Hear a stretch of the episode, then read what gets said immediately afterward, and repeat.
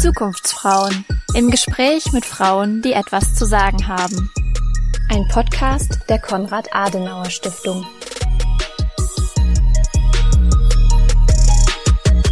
Willkommen zur mittlerweile schon sechsten Episode der Zukunftsfrauen. Wir feiern also heute schon Halbjähriges.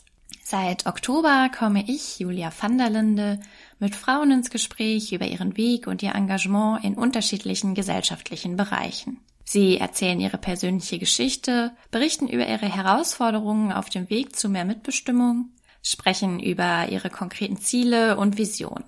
Dabei plaudern sie unterhaltsam und fordern mit starker Stimme. Dieses Mal habe ich eine Frau in den Podcast eingeladen, die sich für eine verantwortungsvolle Gestaltung der Digitalisierung und die Vermittlung von Zukunftskompetenzen einsetzt. Annabel Tennes von Hattburg ist Digitalunternehmerin und Expertin für digitale Kommunikation und wir sprechen heute über gesunde Digitalisierung, wie Politik, Wirtschaft und Gesellschaft souverän mit der Digitalisierung umgehen können und wie man Frauen für mehr Technik interessieren und dabei unterstützen kann, aus dem Interesse eine spannende Tätigkeit zu machen. Annabel Tennes von Hattburg ist Professorin, Autorin und Gründerin zahlreicher Startups. Während des Studiums der Germanistik, katholischen Religionslehre, Geschichte, Pädagogik, Psychologie und Politikwissenschaften in Köln und Osnabrück war sie Stipendiatin der Konrad-Adenauer-Stiftung und absolvierte die journalistische Nachwuchsförderung der Stiftung. Darüber hinaus ist sie Diplomkauffrau und Diplompädagogin und promovierte mit einer Arbeit zum Thema das ästhetische Spiel von Text, Leser und Autor. Nach Stationen bei Vielmann und Samsonite gründete sie zahlreiche Startups und ist seit 2012 Professorin für internationale BWL mit den Schwerpunkten Digitalisierung, Kommunikationsmanagement, Gesundheit und neues Lernen an der Berlin School of Management. Annabel Tennis von Hattburg ist außerdem Geschäftsführerin des Instituts für Nachhaltigkeitsmanagement und engagiert sich in zahlreichen Bereichen, etwa als Mentorin. Herzlich willkommen, Annabel. Ich freue mich, dich hier heute im Podcast begrüßen zu dürfen. Ja, ich freue mich auch sehr, dass wir uns heute hier hören und austauschen zu ganz spannenden Themen, liebe Julia. Digitalisierung ist ja im Moment in aller Munde. Ich habe das Gefühl, Corona hat dem nochmal einen großen Schub gegeben. Wir sprechen verstärkt über Homeoffice-Modelle, Homeschooling, aber auch über Fragen der Digitalisierung im Gesundheitswesen. In der letzten Podcast-Episode habe ich mich mit Nadine Schön schon über gute Digitalpolitik unterhalten. Du setzt dich unter anderem für eine gesunde Digitalisierung ein. Was kann ich mir darunter vorstellen? Schön, dass du fragst, weil viele Leute nehmen das Wort so wie gesetzt, als wenn man es kennen muss. Und natürlich ist gesunde Digitalisierung etwas, was man nicht unbedingt kennen muss. Es ist schön, wenn man es kennt, aber es heißt erstmal, dass der Mensch im Mittelpunkt steht, ganz allgemein. Das heißt, dass trotz oder gerade wegen der Digitalisierung der Mensch nicht zur Nebensache wird und auch nicht durch Maschinen ersetzbar ist, sondern weitaus mehr. Der Mensch bekommt eine ganz neue, wichtige Rolle. Und zwar im Rahmen von zukünftigen Geschäftsmodellen genauso wie auch bei der nachhaltigen Integration und Kommunikation von digitalen Technologien, aber auch bei der Förderung und Unterstützung von Beschäftigten oder einfach mitarbeitenden Führungskräften, die sich eben dann zum Wohl des Individuums, des Menschen und des Unternehmens einsetzen sollen im Rahmen einer, ja, einer nachhaltigen Denke, einer ganzheitlichen Denke im Hinblick auf eine lebenswerte Zukunft für uns alle. Ja, das heißt also gesunde Digitalisierung beinhaltet auch Buzzwords wie zum Beispiel ähm, Diversity, also Vielfalt oder auch zum Beispiel betriebliches Gesundheitsmanagement. Das sind Faktoren, die bei gesunder Digitalisierung genannt werden müssen. Aber auch sowas wie zum Beispiel Zukunftskompetenzen, worunter eben ganz besonders zum Thema gesunde Digitalisierung so ein Wort fällt oder ein Begriff fällt wie digitale Souveränität. Ja, jetzt hast du gerade schon die Zukunftskompetenzen angesprochen. Die Generation Y und insbesondere Z und wahrscheinlich noch krasser die neue Generation Alpha sind ja in die Digitalisierung rein oder mit ihr aufgewachsen. Die Welt war für sie irgendwie immer schon schnell und digital. Was glaubst du, ist für sie für eine gesunde Digitalisierung wichtig? Und was sind hier vielleicht Zukunftskompetenzen, die unbedingt erworben werden sollten? Mhm. Vielleicht erstmal, also ich finde die Frage total spannend und hier muss man sicherlich auch differenzieren. Natürlich gibt es nicht die Generation, aber natürlich gibt es schon viele, die darunter mit gezählt werden können. Und unter der Generation versteht man ja auch diejenigen, die sich Gedanken machen. Das heißt, die zum Beispiel nicht alte Rollenmodelle einfach hinnehmen, die nicht alte Arbeitszeitmodelle einfach hinnehmen, wo der besonders gut ist, der viel arbeitet und besonders hart arbeitet oder der, der besonders lange arbeitet, zu besonders später Stunde E-Mails schickt, sondern eben ganz andere Arbeit Arbeitsmodelle und Verständnis auch von Arbeit einfach zutage kommt. Gesunde Digitalisierung impliziert für viele der Generation Y und Z gerade auch eben komplett andere Lebensmodelle, wo Digitalisierung oder vielmehr der Einsatz digitaler Tools dazu dienen soll, das Leben leichter zu machen und auch alle Prozesse leichter zu machen und genau ausgewählt wird, wo man das einsetzt. Und beispielsweise im Rahmen von Homeoffice oder insgesamt Remote Work, also Arbeiten von wo man möchte, eben dann auch ein Arbeitsmodell favorisiert wird, wo man sagt, es kommt auch darauf an, dass ich die richtigen Ergebnisse bringe zur richtigen Zeit. Wie lange ich dafür brauche, ob ich es also kürzer schaffe oder ob ich es an einem anderen Ort mache als in einem acht Quadratmeter Büro mit Aktenordnern da drin oder eben zu Hause auf der Terrasse in, in der Sonne, das spielt auch keine Rolle. Und insofern ist gesunde Digitalisierung für diese Generation nochmal etwas ganz anderes als vielleicht eben für viele Vertreter der Babyboomer oder der Xer-Generation. Und wenn wir dann auf Zukunftskompetenzen gehen, verhält es sich ähnlich damit. Viele der, ich sag mal, älteren Generationen haben lange Zeit unter Zukunftskompetenzen eher nur die Digitalkompetenzen verstanden, was dann impliziert von der Möglichkeit oder der Fähigkeit, bestimmte Sachen zu bedienen, über eben die Möglichkeit und die Fähigkeit, auch jetzt zum Beispiel mit Datensicherheit zu wissen, was man darunter zu verstehen hat. Ebenso aber auf der anderen Seite eine Resilienz, um mit Themen wie zum Beispiel Cybermobbing umzugehen oder Internetsucht. Das heißt ebenso auch die Medienkompetenz als ein wichtiger Faktor. Was interessant ist, weil man natürlich sagen muss, diese Generationen sind aufgewachsen mit Digitalisierung. Das heißt, was vielleicht jemandem, der kein Digital Native also nicht dazu gehört, eher auffällt, wann dann so seine Toleranzgrenze oder auch Burnout-Grenze erreicht ist. Das fällt diesen Generationen eben gar nicht so einfach, weil man es eben gewohnt ist, mit diesem ständig online, dauerhaft erreichbar und so weiter zusammenhängt. Das heißt, auch das sind zum Beispiel Dinge, die bei Zukunftskompetenzen definitiv wichtig sind, die, die diese Generation vielleicht nicht unbedingt benennen würden, aber auch dieses Burnout oder müde sein, erschöpft sein. Auf der anderen Seite diese Suche nach Orientierung, also in sich wieder ruhen lernen zum Beispiel. Das sind beispielsweise so Zukunftskompetenzen, die gerade auch mit gesunder Digitalisierung viel zu tun haben, weil gesunde Digitalisierung ja mit dem, mit der Hinwendung zum Menschen auch meint, Hinwendung dazu, dass man den Menschen unterstützt, dass er sich einfach in dieser Welt zurechtfindet und dass er in dieser Welt auch körperlich wie mental gesund bleibt. Lass uns in diesem Zusammenhang auch über digitale Souveränität sprechen. Du hast es gerade schon angesprochen. Zu wissen, wie ich ein digitales Tool benutze und wo ich es vielleicht auch sinnvoll einsetze, ist ja die eine Sache.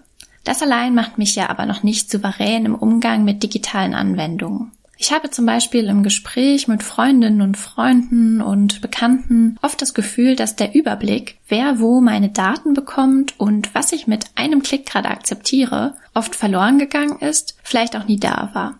Was brauchen wir, um digital souverän handeln zu können?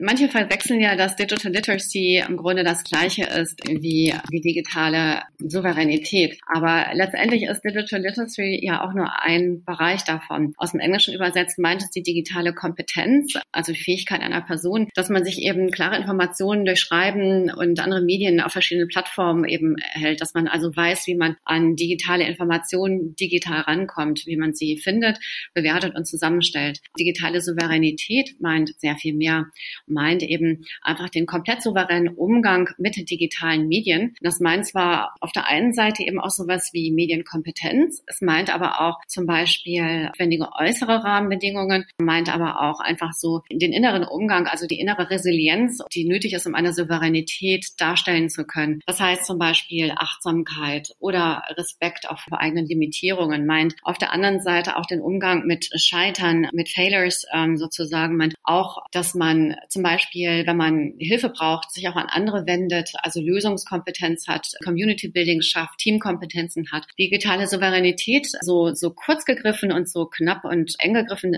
der Begriff sich anhört, so viel umfasst er eben, weil eben diese Notwendigkeit des souveränen Handels im direkten Umgang mit digitalen Medien einfach so viel anderes impliziert aus den Bereichen Kultur, Bildung und äh, natürlich eben auch aus der Psychologie zum Beispiel.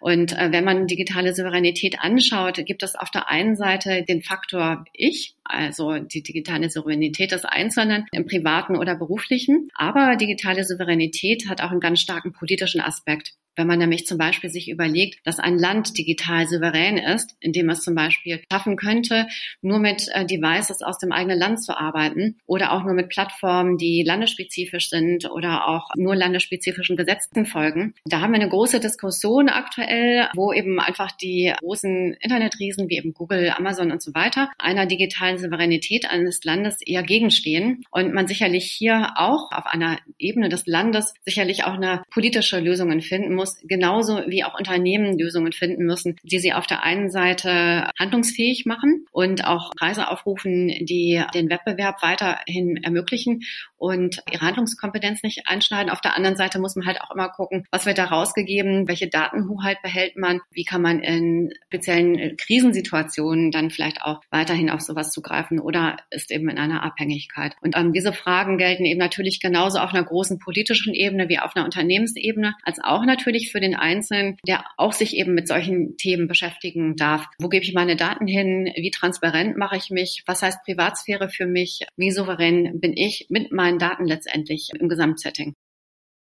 Danke für den guten Überblick über die Komplexität und die Vielfältigkeit dieses Begriffes. In der Diskussion um Digitalisierung sind auch die Veränderungen und der Wegfall von Arbeitsplätzen immer wieder Thema. Wagen wir mal einen kleinen Blick in die Zukunft. Was glaubst du, wie werden wir in Zukunft arbeiten und vor allem als was? Was brauchen wir als Gesellschaft, um mit dem Wandel umzugehen? Hm, zuallererst brauchen wir ein anderes Verständnis von Arbeit oder zu Arbeit. Und ich sage mal, müssen wir als Gesellschaft, muss sich der Staat als politisches Organ Gedanken machen, wie man Gesellschaft neu denken kann, Wirtschaft neu denken kann, wenn eben einfach dann doch viele Arbeitsplätze wegfallen, für einen Großteil der Gesellschaft eine Arbeit gegeben haben, die nicht ersetzbar ist durch eine andere, deutlich höherwertige.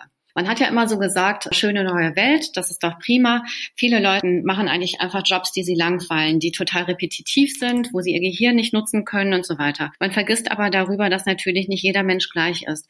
Und während der eine eben einfach besser mit der Kopfarbeit ist, gibt es eben auch andere, die einfach besser mit der Handarbeit sind, sage ich jetzt mal so. Ne? Also die sind, die einfach besser im körperlichen und geschickteren sind und für die es bestimmt nicht unbedingt immer leicht sein wird, ähm, auf das andere umzuzwitschen und da genauso gut zu sein. Weil wir haben ja alle Kompetenzen und Ausprägungen in bestimmten Bereichen. Und es ist sicherlich nicht einfach, jemanden da auf ein komplett anderes Profil zu setzen. Mit anderen Worten, wir haben dank Digitalisierung natürlich auch weiterhin viele Arbeitsplätze, die frei sind oder die auch besetzt werden können und dürfen. Aber das Anforderungsprofil für diese Stellen ist eines, was einfach viele da nicht erfüllen können. Und insofern muss man sich eben Gedanken machen über das bedingungslose Grundeinkommen oder eben einfach eine Grundversorgung, wenn man so möchte. Muss ich aber auf der anderen Seite auch Gedanken machen, was passiert denn mit den Menschen, die vielleicht in der sogenannten schönen schönen neuen Welt einfach keinen Arbeitsplatz bekommen. Macht man eine Arbeitsplatzbeschaffungsmaßnahme, indem man sagt, na ja, die äh, Parkreinigung und so, das müssen keine Maschinen machen, das können wieder die Menschen machen, Rasenmähen und so weiter. Also guckt man, dass man da wieder einfache Arbeiten schafft oder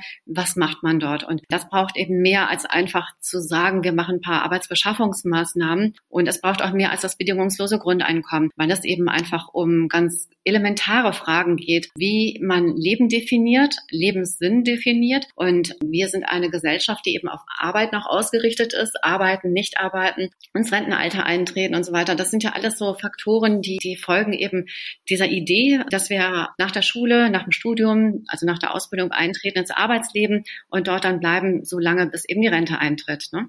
Und das verlangt natürlich erstmal so ein komplettes Umdenken das reicht nicht, wenn die Politik sowas vorgibt und sich ausdenkt, sondern das muss ein Prozess sein, der, ja, der komplett gesellschaftlich mitgeführt wird, mit begleitet, mitgetragen wird und auch wo Unternehmen natürlich eben auch mit in die, ins Gespräch genommen werden sollen. Das ist keine so einfache Sache.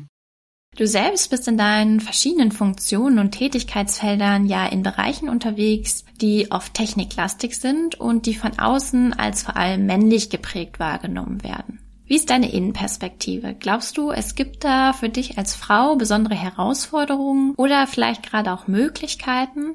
Was sind deine Erfahrungen? Ja, also ich meine, wir müssen natürlich sagen, das Ganze hat auf der einen Seite zu tun mit, mit Erziehung und Bildung, mit dem, was wir an Angeboten geben, mit dem, was wir an Chancen auch vermitteln. Und es gibt verschiedene Versuche, wo man gesagt hat, komm, ich gebe jetzt mal meiner Tochter keine Puppe, sondern eben nur, nur Autos und, und Fischertechnik oder Lego oder was auch immer und dann feststellte, dass sie dann aber doch, wenn sie eben an Schaufenstern vorbeigeht oder andere Mädchen sieht, dann doch lieber die Puppen möchte und lieber den, das Pedikot und lieber Ballett als Fußball und so weiter. Ähm, jetzt kann man sich natürlich nicht komplett aus der Sozialisation rausnehmen oder aus der Gesellschaft rausnehmen und das, was vielleicht empfunden wird von einigen Eltern, ah, das ist ja doch schon drin, ist vielleicht auch einfach eben dieses Sehen, was denn andere machen und was so dann wieder auch gewohnt ist. Ich glaube, dass es einfach gut und wichtig ist, wenn man jungen Frauen, wenn man also Mädchen ganz früh eben auch andere Dinge anbietet und auch früh auch Vorbilder zeigt von Frauen, ja, die in die Technik gehen oder gegangen sind und vielleicht auch welche Möglichkeiten es gibt. Ich glaube, dass es einfach eine besondere Möglichkeit ist und äh, Herausforderung natürlich zugleich, in eine techniklastige Umgebung zu gehen. Ich glaube, dass es für Frauen ganz, ganz spannend auch sein kann, wenn sie in so eine Umgebung kommen, wo sie einfach als Ingenieurin zum Beispiel oder eben als Programmiererin in ein stark männerdominiertes Feld kommen. Ich glaube, dass es nicht nachteilig ist. Ich glaube, dass es eben spannende Möglichkeiten gibt. Ich glaube aber auch, dass es einfach teilweise noch sehr viel stärker gelehrt, gelernt, äh, gezeigt werden kann. Und ich bin totaler Verfechter so von Storytelling und Role Models in dem Fall, also Vorbildern. Ich glaube, dass das einfach sehr viel bewirken kann. Gibt es aus deiner Perspektive etwas, dass du Frauen, die sich für diese Bereiche interessieren oder mit ihnen liebäugeln, mit auf den Weg geben würdest und raten würdest? Definitiv, ja. Wer sich für diesen Bereich interessiert, ich sag mal jetzt von denen, die zuhören, würde ich mitgeben, traut euch und lasst euch auch nicht beirren davon, wenn jetzt andere sich eher für, ich sag mal, frauentypischere Berufe begeistern. Ich glaube, dass gerade auch in den techniklastigen Berufen unglaubliche Chancen bestehen, nicht nur befördert zu werden, sondern auch eben einfach einen tollen Bereich für sich zu entdecken. Und dass gerade auch die techniklastigen Bereiche einfach extrem spannende Themen beinhalten. Aufgabenbereiche, Verantwortungs Möglichkeiten, Übernahme von Verantwortung, Entwicklungsmöglichkeiten, sei es eben von der Produktseite her, den Aufgabenbereichen insgesamt oder auch von der Karriere her. Und ich glaube, dass es gut ist für jeden, jede Frau, die sich dafür entscheidet, diesen, diesen Weg zu gehen, dass man, wie ich gerade schon sagte, einfach ja auch so mal Frauen hat, die auch mal so einen Weg gegangen sind oder auch eben einfach Männer an der Seite hat, die einem da zur Seite stehen können und auch mal gute Tipps haben, andere Leute kennen, mit denen sie einen vermitteln oder in Kontakt bringen können. Das halte ich für wichtige Punkte und dann natürlich auch immer sich weiterbilden. Nicht glauben, dass man jetzt als Frau nur, also dass man einfach da so die, die Ausnahme ist, die genommen wurde, weil es eine Frau ist, sondern dass man einfach sich durch beständige Weiterbildung auch in Bereiche, die einem vielleicht teilweise fremd erscheinen, reinfuchst, sich aneignet und sich dann da auch zu Hause fühlt. Wenn ich mir deinen Lebenslauf anschaue, dann ist der nicht nur ganz schön beeindruckend und lang, sondern auch ziemlich vielfältig. Deine Studienfächer etwa, zunächst im Geistes- und Sozialwissenschaftlichen Bereich, dann aber auch die Diplomkauffrau, Startup-Gründungen und Professorin für internationale BWL. Hattest du da von vornherein einen Plan, das und das mache ich und dort möchte ich landen? Was hat dich angetrieben und was würdest du sagen, ist dein Erfolgsgeheimnis? Also ganz ursprünglich wollte ich unglaublich gerne Medizinerin werden, hatte die Idee, dass ich da Forschungsinstitut später aufbaue, wo ich mit anderen an spannenden Lösungen für Krankheiten forsche und Menschen helfe, dass sie länger bis gesund bleiben können, ein stärkeres Immunsystem haben, besser in ihre innere Balance kommen. Und hatte dann aber, als mein Vater, der damals schwer krank war, mich bat, dass wenn ich das mache, ich ein Medikament erforsche, das dafür sorgt, dass er nicht stirbt. Und da habe ich dieses als einfach wahnsinnig große Belastung empfunden. Und er hatte dann noch einen zweiten Wunsch, wenn ich das eben nicht tue. Und der führte mich in die Geisteswissenschaft. Nun bin ich jemand, die gerne redet und auch um die Wirkung und das Gewicht von Kommunikation weiß. Und insofern war das jetzt ein leichtes, mich auch dafür zu begeistern, für seinen letzten Wunsch. Mir war aber auf der anderen Seite auch wichtig, dass ich auch mit dem, was ich mache, auch mich messen kann, das in Relation bringen kann und dass ich nicht nur im Elfenbeinturm unterwegs bin, sondern dass ich einfach auch unternehmerisch aktiv bin. Und so war es für mich von Anfang an wichtig, betriebswirtschaftliche Prozesse zu verstehen und folgerichtig, dass ich dann auch BWL studiert habe. Ich habe dann für mich als Ziel so gehabt und das war sicherlich nicht ganz so weit weg. Ich wollte gerne, und das, das war mein großer Wunsch, ich wollte gerne an einer Stelle tätig sein, wo ich mit dem, was ich wichtig finde für ein nachhaltiges Leben, möglichst viele Leute erreichen kann, um damit zu bewirken, dass wir einfach in Wirtschaft, Gesellschaft und Politik einfach besser aufgestellt sind, dass wir besser ausgebildete Menschen haben, dass wir unsere Demokratie stärken dass wir darauf hinwirken, dass wir auch für die nächsten Generationen eine lebenswerte Welt behalten. Das war mir wichtig und ich wollte zusätzlich zu dem, dass ich an einer Schnittstelle bin, wo ich dieses auch mitteilen kann und mitwirken kann, dass wir das bekommen, behalten und haben und weiterentwickeln. Und wollte ich mit Menschen, die ähnlich wie ich denken, zusammen ja, ein großes Institut oder ein Ort gründen, wo alle diese Vordenker oder Denker und Macher eben zusammenkommen, um uns auszutauschen, zu vernetzen und in dieser Verbindung einfach Synergien zu bilden, wo wir, ja, wo wir damit helfen können, mit unseren Produkten und Services, die wir entwickeln, und dafür zu sorgen, dass wir, dass wir eine rundum lebenswerte, gute Welt behalten. Und zwar aus allen Punkten oder Bereichen der Nachhaltigkeit, die eben den sozialen, den ökologischen und den ökonomischen Aspekt eben umfasst. Gab es auch Herausforderungen? Gerade im Startup-Bereich scheitern ja auch viele Gründungen. Und wenn ja, wie bist du damit umgegangen? Ja, Herausforderungen gab es. Zum Beispiel habe ich jetzt nicht dieses Setting gehabt, dass ich, wie soll ich sagen, so ähm, Mentoren hatte, die neben oder hinter mir standen und auf meinem Weg so äh, begleitet haben, wie ich es mir eigentlich gewünscht hätte. Und das ist, glaube ich, auch mit einem Punkt, weswegen ich für mehrere Organisationen selbst Mentorin bin und mich da so verhalte, wie ich es selbst gerne gehabt hätte. Ich stand häufig alleine da und habe mir überlegt, wie ich jetzt weitergehe. Und zwar mit dem Hintergrund doch eben konservativen Settings äh, von meinem Umfeld, wo es nicht unbedingt vorgesehen war, dass eine junge Frau ein betriebswirtschaftliches Umfeld geht, geschweige denn gründet und unternehmerisch tätig wird. Und da hatte ich sicherlich so einen weiteren familiären, aber auch Bekanntenkreis erstmal so musste ich mich, glaube ich, da so herausentwickeln und habe aber immer zu dem gestanden, was mir wichtig war. Und ich habe dann zwischendurch auch versucht zu verbinden, also zu gucken, dass ich eben ja zwar meinen Weg gegangen bin, aber trotzdem eben verständlich und lieb für die anderen, die, ähm, die sich nicht vorstellen konnten, dass eine junge Frau wie ich eben in so einen Bereich reingeht. Und habe aber dann auch immer sehen müssen, dass man natürlich es nicht allen recht machen kann auf dem Weg, den man selbst geht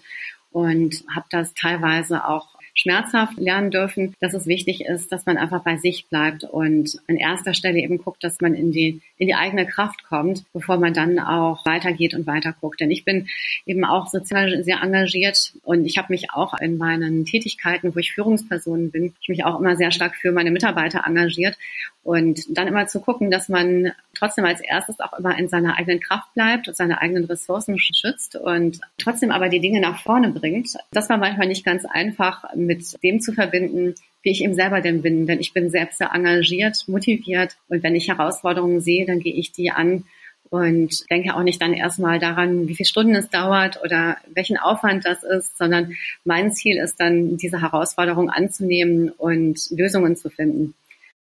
Eine letzte Frage. Was würdest du unseren Hörerinnen und Hörern mit auf den Weg geben, wieso es sich lohnt, sich zu engagieren und unsere Zukunft mitzugestalten? Ich fand das ganz schön. Es gibt so einen Film, ich komme sicherlich gleich auf den Titel. Da sitzen am Schluss dieses Films, sitzen äh, die Protagonisten dieses Films, die, die im Film jung sind, sitzen dort als älteres Ehepaar und sie resümieren so ihr Leben. Und ich glaube, dass es auf der einen Seite natürlich für einen selbst es sich absolut lohnt, sich zu engagieren und mitzugestalten. Ich glaube, jeder, der am Ende sein Leben Revue passiert und sich überlegt, was habe ich denn gemacht und sich so sagt, naja, okay, war halt irgendwie alles ganz nett, aber irgendwie alles ganz oberflächlich. Und ich glaube, dass es einfach einem selbst auch gut tut, wenn man für sich, wie soll ich sagen, ein Footprint hinterlässt, einen, einen Fußabdruck hinterlässt. Und zwar ein, wo man einfach auch in den Spiegel gucken kann. Ich glaube aber auch, wir, wir leben auf dieser Erde und wir haben sie eigentlich nicht gekauft, sondern wir haben das Glück, dass wir auf ihr leben dürfen. Und ich finde, dass es allein deswegen wichtig ist, dass wir sozusagen auch was zurückgeben oder dass wir ressourcenorientiert leben. Und wenn ich mir dann überlege, warum sie sich nicht engagieren oder warum nicht mitgestalten? Also wenn ich mich nicht engagiere, würde ich sagen, ist das Leben einfach nur halb so schön, weil Engagement ist ja etwas, wo ich einfach Empathie mit reingebe, wo ich Leidenschaft mit reingebe, wo ich einfach, ja, Begeisterung und vieles mit reingebe, was einfach auch Leben spannend macht und was einfach gut tut. Und genauso sieht es aus mit dem Mitgestalten. Ich glaube, keiner mag es gerne, wenn er gestaltet wird und, und zwar dann vielleicht auch noch gegen den Willen oder irgendwo, wo er sich nicht wohlfühlt. Und natürlich ist Gestalten manchmal auch etwas, was Kraft und Energie erfordert. Aber wenn man das Gefühl hat, dass man Zukunft mitgestalten kann. Und zwar in eine Richtung, wo man sich wohlfühlt, wo man sieht, dass es einfach einem selbst gut tut und auch für andere gut ist, dann ist das, glaube ich, auch etwas, was einem, oder finde ich, dass es einem unglaublich viel zurückgibt. Und gerade sowas dann auch nicht nur alleine zu machen, sondern auch mit Gleichgesinnten, ist einfach total schön, weil man sich austauschen kann, weil man weiß, dass man zusammen einfach noch viel stärker ist, Synergien bilden kann und zusammen ja alles tun kann, um die Zukunft noch lebenswerter zu machen. Und ich glaube, dass wir gerade jetzt auch in einer Zeit leben, wo sich das lohnt, wo so viele Herausforderungen warten, so viele Umbrüche sind, wo auf der einen Seite so viele Ängste da sind, aber auch Hoffnung auf was Ungewisses da ist, dass wir wirklich aufgerufen sind, dass wir nicht abwarten auf etwas Ungewisses, was vielleicht auch negative Implikationen für uns beinhaltet, sondern dass wir ins Tun kommen, dass wir unsere Hoffnung Realität werden lassen und Schritte gehen, um ja das, was wir uns wünschen, das wir gerne haben möchten, mit unserem Selbsttun ein Stück weit in die richtige Richtung zu bringen und umzusetzen. Und ich glaube, dass es jeder kann. Also jeder, der auch vielleicht manchmal ganz bequem auf der Couch sitzt und es liebt, dass digitale Tools uns einfach das Leben leichter machen. Jeder, der auch irgendwie teilweise an sich hadert und sich orientierungslos fühlt. Ich glaube, dass dieses sich aufwachen und sagen, so, und ich nehme mein Leben selber in die Hand und ich weiß, dass ich auch mittun kann und dass ich wirksam sein kann. Dann macht Leben einfach noch mehr Spaß und man hat auch wieder einfach mehr Hoffnung und mehr, ja, mehr Lebensfreude. Ja, wenn man einfach weiß, wie viel Power man selber hat und wie viel man selbst auch bewirken kann. Vielen Dank, Annabelle, dass du dir die Zeit genommen hast, digital in diesem Podcast zu Gast zu sein und uns Einblicke in deine spannende Arbeit, dein Engagement und deinen persönlichen Weg gegeben hast. Sehr gerne, Julia. Das hat mir große Freude gemacht. Das war ein spannender Einblick in den Weg und die Arbeit von Annabelle Ternes von Hattburg und motivierende Worte, wieso es wichtig ist und Freude bereitet, unsere Zukunft selbst mitzugestalten. Dabei kann es ganz verschiedene Themen geben, die euch am Herzen liegen und für die ihr euch mit Gleichgesinnten einsetzen wollt.